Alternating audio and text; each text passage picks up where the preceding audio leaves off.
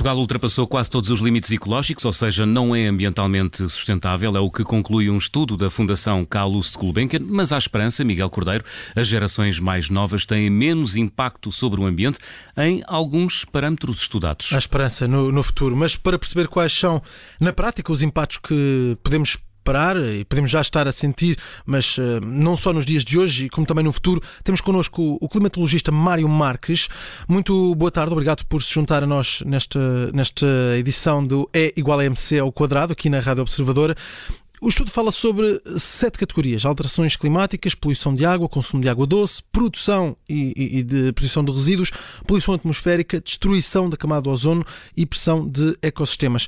Portugal só não ultrapassou os limites nesta, nesta última, na, na destruição da camada do ozono e pressão dos ecossistemas. Quais é que são as soluções para, para este ponto em que estamos? Ora bem, isso é a pergunta. Antes de mais, boa tarde e obrigado pelo convite, Miguel. Uh, essa é a pergunta que vale milhões. Uh, contudo, uh, nós temos que agir segundo e adotar um comportamento segundo o princípio de precaução, isto é, na dúvida, mais vale estar prevenido. E, de facto, nos últimos anos, sobretudo nos últimos 30 anos, nós aceleramos um pouco esse processo, apesar de que tenham sido tomadas medidas para mitigar um pouco toda essa situação, com legislação, com introdução de novos processos, uh, uh, de novas tecnologias. Contudo, uh, um, o grau de desenvolvimento da sociedade não depende apenas da existência de recursos naturais, não é? mas também, sobretudo, sobre quais são as características do grupo, a facilidade de relacionamento entre si, com o exterior, a dependência ou não do exterior e, sobretudo, o conhecimento da valorização que fazem e uh, como ocupam o seu espaço não é? a nível de, de território. Claro que, uh, em que medida poderíamos uh, auxiliar a evitar um futuro tão cinzento ou, ou catastrófico, né? podemos dizer assim, e temos que fazer algumas perguntas.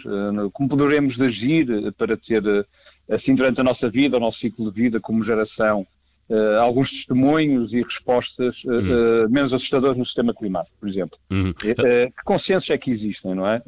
portanto, e quais são as atividades antrópicas que afetam não só o sistema climático, mas o sistema e recursos naturais disponíveis, como a água doce, como, como, podemos usar e utilizar os solos. Não, é? não, sabemos já a resposta a essa pergunta? Sabemos, mas todas não, essas. Não colocamos todas, em prática, não é? Claro, claro. O, o problema, o problema uh, uh, uh, certamente todas essas mudanças, não é? o nosso modo de vivendi, poderão se traduzir em consequências eh, menos perigosas eh, para o sistema climático, para o sistema ambiental, eh, para todos os ecossistemas, não é? Esse objetivo, temos sempre, com esse objetivo temos sempre a cautelar né, seriamente a ação antrópica de uma forma global, mas partindo do local. Eh, sim, porque vivemos num sistema eh, fechado e interligado. Embora sejamos localmente pequenos, eh, uhum. mas estamos interligados a qualquer outra região do mundo neste momento. É? Mas, Mário Marques, há aqui um, sobre este estudo esta questão de as gerações mais novas, olhando para o futuro, podem começar a inverter esta tendência em que vivemos Olhar para o futuro e esperar que isso aconteça com as próximas gerações é, é uma perspectiva demasiado otimista? Não há possibilidade de começarmos a resolver o problema já com as eh, gerações presentes? Eh, esse, esse deveria de ser o caminho, eh, sem dúvida, deveria ser o caminho. e, e, e, sobretudo, né, ter bons motivos para perceber as relações e opções existentes, não é?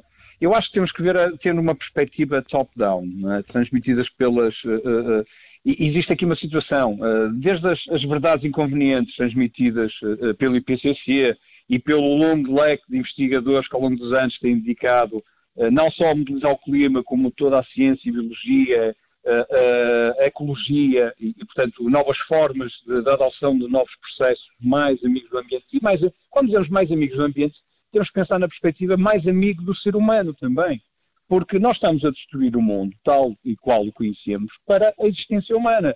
Porque, de facto, nós deixando de existir, este planeta Terra, como já demonstrou na sua longa história, passado mil, dez mil, um milhão de anos, recupera, obviamente, com outras espécies, com outros hum. ecossistemas, não é? O, o mundo, uh, e, nós tendemos a esquecer isto, mas o mundo vive sem nós, não é?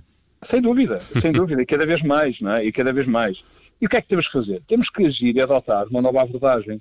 Uh, e acho que aqui há, há, há, acho que temos que investir ambiente, saúde e poluição. O que é que isso quer dizer? Utilizar um triângulo clima, saúde, poluição, como o argumento principal para mudar atitudes e aumentar uh, a aceitabilidade de outras políticas, uh, de ordenamento do território, políticas de uh, sustentabilidade de recursos naturais, uhum. para promover soluções e sucesso para um, uma melhor organização do espaço. Mas pondo isto em prática, ou seja, que, que, o que é que podemos mudar efetivamente? Uh, temos que mudar a, a nossa atitude. O, o quê, concretamente? Temos que mudar a nossa atitude, sobretudo uh, as nossas políticas. Uh, tínhamos como exemplo o Acordo de Paris. O Acordo de Paris é um acordo um pouco metafórico. porquê? Porque está a utilizar uh, valores uh, de 1990, né?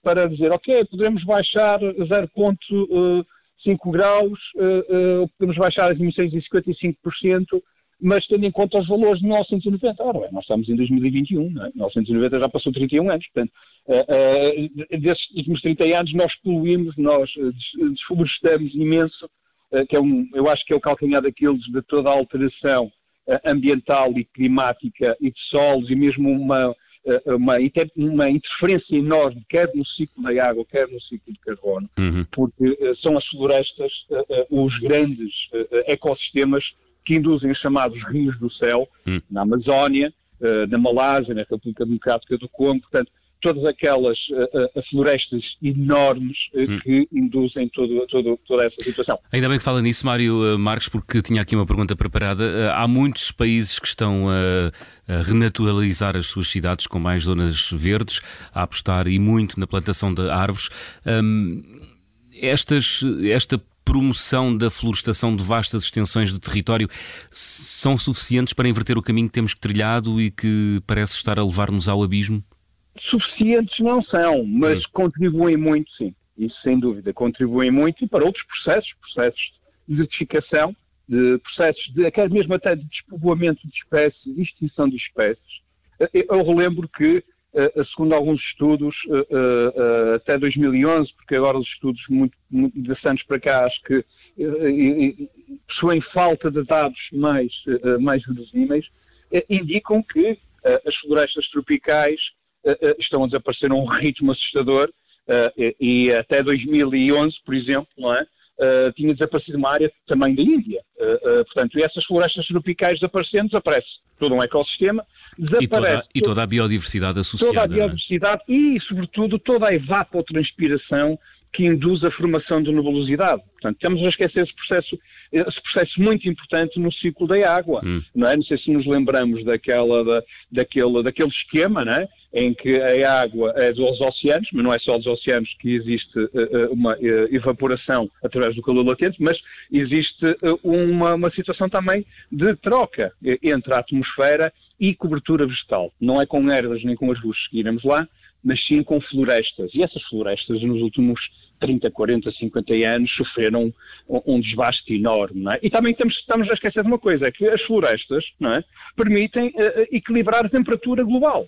Ok? Portanto, servem de termostato para não arrefecer tanto nos invernos de latitudes mais ao norte, mas sobretudo para não aquecer em termos globais. Uh, não sei se quem gosta de andar de moto sabe melhor do que isto que eu, quando uh, sente aquelas quando vai a viajar de moto, sente aquelas entradas de ar frio quando passa uma, uma pequena eh, orla floresta com estação é verdade. e depois sai delas e entra no botão aquele calor enorme. E a professora Ana Monteiro da Faculdade de Letras da Universidade de Porto estuda muito bem hum. em termos urbanos essas interações de calor, a falta de vegetação, entre outras questões. Uhum. Portanto, e o contrário também é verdade, quando entramos numa zona deserta e sem, sem sombras, sem também se sente o calor. Agradeço ao climatologista Mário Marcos uh, as explicações que nos deu e as pistas para compreender eh, o clima global em que vivemos e sobre os desafios que temos pela frente, provocados pelas alterações climáticas. Muito obrigado.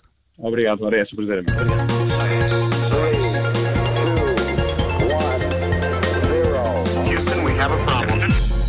Rádio Observador. Obrigada por ter ouvido este podcast. Se gostou, pode subscrevê-lo, pode partilhá-lo e também pode ouvir a Rádio Observador online em 98.7 em Lisboa e em 98.4 no Porto.